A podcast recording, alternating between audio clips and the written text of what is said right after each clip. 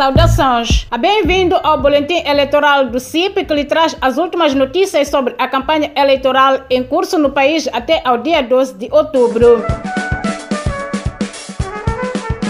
Autoridades do distrito de Melange proibiram a Renamo de usar o campo municipal para a realização do comício do seu candidato, Osuf Momade. O caso deu-se na tarde do último sábado, 14 de setembro, alegadamente porque já havia sido marcado um evento no local, denunciou o delegado político da Renamo naquele ponto do país, Joaquim Dinala, acrescentando que a Renamo teve que realizar a campanha na sede do partido. Segundo apurou o CIP, à hora da chegada do Sufo Momad ao distrito, o campo onde deveria decorrer o comício havia sido ocupado por membros da Frelimo reunidos no local.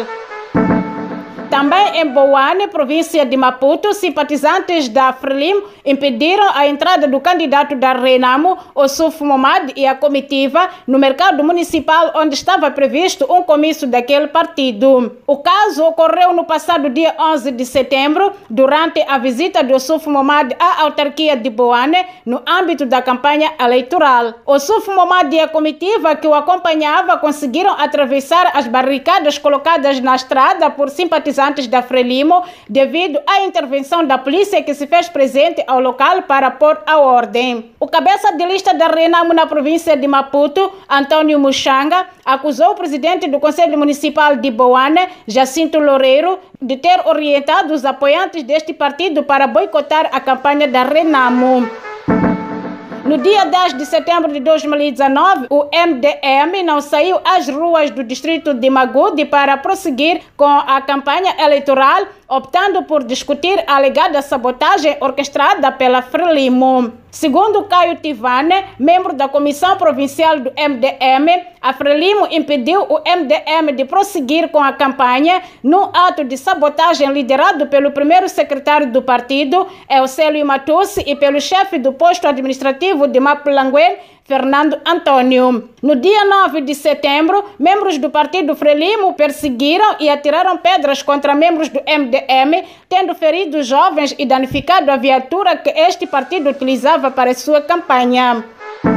Continua a escutar o boletim eleitoral do CIP, Centro de Integridade Pública. O delegado político da Renamo Emanica, Pedro Matiguri, denunciou na passada quinta-feira que as estruturas locais do distrito de Macate recolhem cartões de eleitor da população para fins poucos claros e a quem recusar entregar é ameaçado de não receber donativos destinados às vítimas do ciclone Idai. Ainda no distrito de Mecate, Manica, a Renamo suspendeu a campanha por falta de material de propaganda, alegando que este foi destruído pela Frelimo, a mando do primeiro secretário local, José Viagem.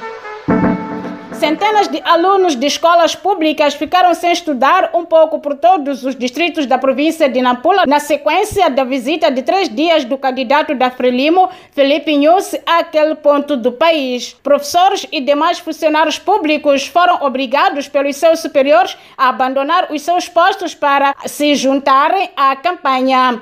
Foi nesta sequência que, na tarde de 11 de setembro, dia em que o candidato da Frelimo fez campanha na cidade de Nampula, alunos de várias escolas da URB não tiveram aulas.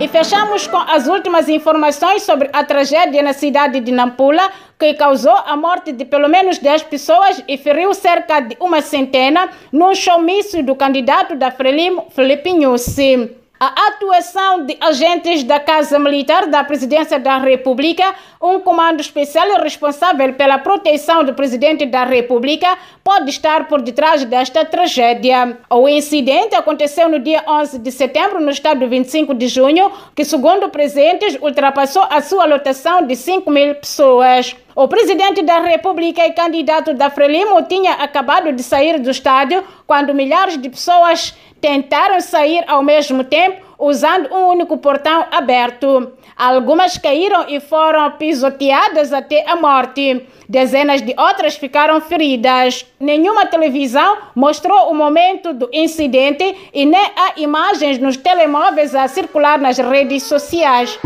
Escutou o boletim informativo do Centro de Integridade Pública, CIP, sobre a campanha eleitoral que decorre todo o país até dia 12 de outubro. Este boletim é transmitido todas as terças e sextas-feiras aqui na sua rádio.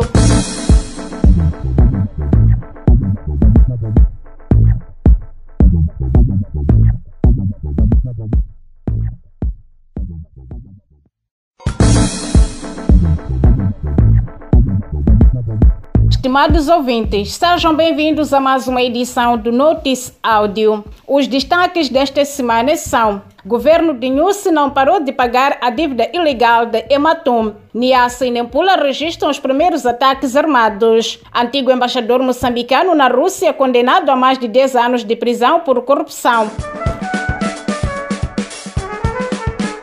O governo de Felipe Nussi vem afirmando desde 2017 não estar a pagar as chamadas dívidas ocultas, mas, segundo reportou o jornal A Verdade, Moçambique tem estado a pagar empréstimos contraídos a favor da Ematom com dinheiro emprestado dos bancos BCI e BNI. O primeiro-ministro Carlos do Rosário afirmou por duas vezes na Assembleia da República que, enquanto decorrem trâmites legais em torno do caso das dívidas ocultas, o governo não tem estado a efetuar pagamentos. Entretanto, o administrador do Instituto de Gestão das Participações do Estado, IGEP, Raimundo Matul, disse ao jornal que a dívida de 740 milhões de meticais está sendo paga, precisando que atualmente faltam cerca de 330 milhões de meticais, cujos pagamentos deverão ficar concluídos no próximo ano. Segundo o jornal Canal de Moçambique, a recente atualização da acusação dos Estados Unidos referente ao caso das dívidas ocultas revela que o o atual ministro da Economia e Finanças,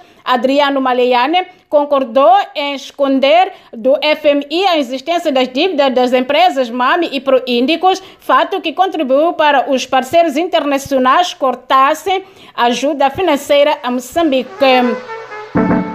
Pouco mais de 15 homens fortemente armados atacaram no fim da tarde de sexta-feira um autocarro e uma viatura pesada de transporte de mercadoria a 40 quilômetros da vila sede do distrito de Malema, província de Nampula. Segundo a Carta de Moçambique, o ataque resultou na morte do motorista do autocarro e causou o ferimento de cinco passageiros, além do roubo de dinheiro e bens. Os veículos vinham do vizinho distrito de Quamba, localizado na província do Niassa. Segundo os sobreviventes, durante o ataque, os indivíduos exigiram que todos os passageiros tirassem valores e que não se agitassem. A carta nota que este é o segundo ataque a ser registrado na província de Nampula em dois anos. A 27 de agosto de 2017, dois indivíduos atacaram o comando distrital da Polícia da República de Moçambique na vila de Nametil, no distrito de Mogovolas, onde roubaram armas de fogo.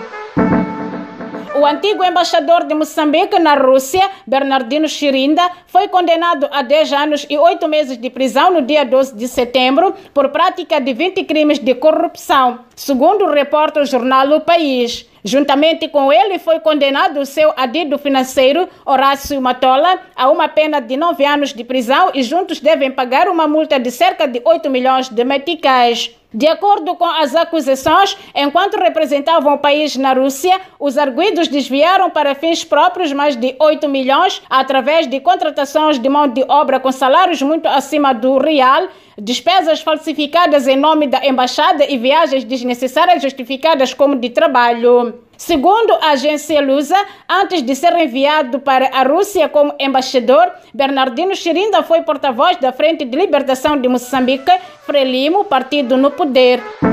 Esta foi mais uma edição do Notice Áudio. Fique ligado aos nossos canais no Telegram e WhatsApp e dê um like à página do Notice Áudio no Facebook para receber mais notícias semanalmente. Fique atento à próxima edição.